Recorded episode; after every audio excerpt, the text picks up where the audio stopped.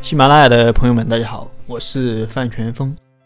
前面和大家谈了企业三种死法，分别是因为利益问题、决策问题和退出的问题。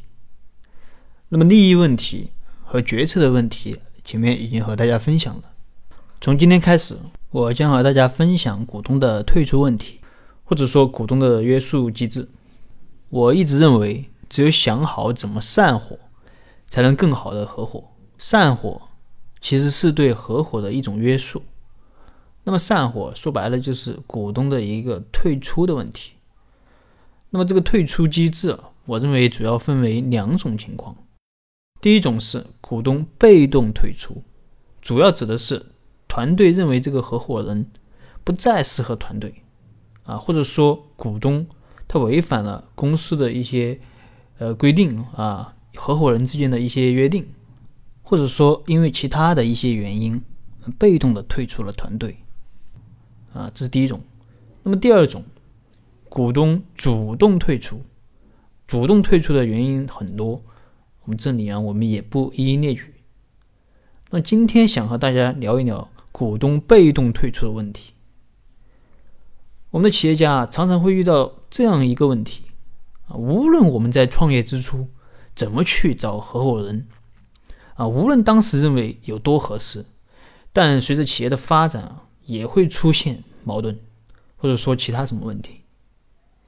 就像小米这样的企业，雷军最初创建小米的时候，拉来的合伙人，那个个都是行业的精英，啊，个个都是认同雷军的理念。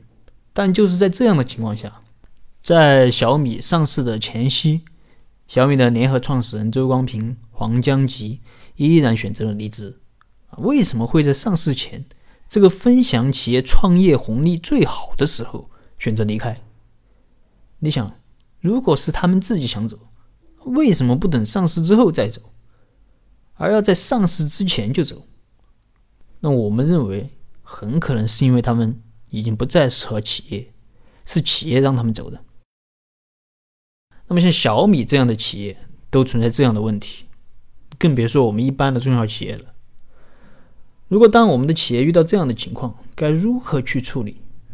这里给大家几点建议。首选的方案当然是劝退，买卖不成仁义在嘛。但如果劝退不起作用呢？我们有的合伙人他心里是这样想的：我在企业干了这么多年，没有功劳也有苦劳啊。你现在说让我走我就走。那我这么多年不就白干了吗？你更别说现在马上要上市了，我跟着企业干了这么多年，投了这么多钱，付出了这么多精力，就指望着这一天，啊，说什么我都不可能走了。那么在这种情况下，只有采取第二种，就是合伙人投票淘汰。关于合伙人投票淘汰机制，我们一般都是建议，投票淘汰机制要和考核机制它结合起来用，因为如果你只用投票淘汰机制的话，很可能会出现几个股东联合做掉其他股东的情况。可能人家干得好好的，啊，结果有股东不爽他，就联合其他股东一起把他干掉了。所以投票淘汰机制要和考核机制结合起来用，就可以较为有效的防止这种情况的发生。那么在具体操作的时候，给大家几点建议，首先是合伙人的考核，那么每年合伙人都要进行考核啊，也可以每个季度、半年。考核的方式啊，可以按照我上一期讲的这种考核方式，比如说，我们可以定一个规则，如果连续两年或者三年考核都在九十分以下，也就是连续两三年你都完不成任务，那么合伙人就要主动离职。当然。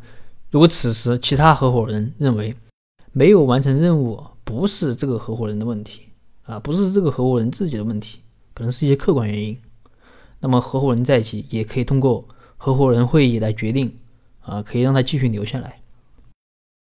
那么这是一种情况啊，或者说一种方案。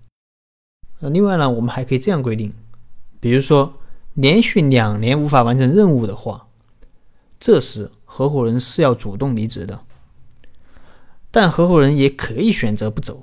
你不走的话，就自动的进入一个观察期啊，观察期可以是一年、两年都可以。在观察期内，除了要完成本年度的考核外，还需要把前两年差的部分补上来。你这样，你才可以继续留下来。否则，观察期满了，你还是要走。这是关于考察期的一个设计。当然，如果你不要考核，只要合伙人的会议决策，踢掉谁，谁就要出局，也是可以的。但这个制度啊，可能会搞得人心惶惶，因为无论你工作干得好还是不好，你都随时有可能会被其他人踢掉，啊，对不对？但是如果加入了考核就不一样了啊，你只要好好干。就不会被踢掉。这是关于合伙人的淘汰机制。那么今天的分享就到这，也希望今天的内容对你有所帮助。如果你有疑问，你可以跟我留言或者添加我的微信，我们再深入交流。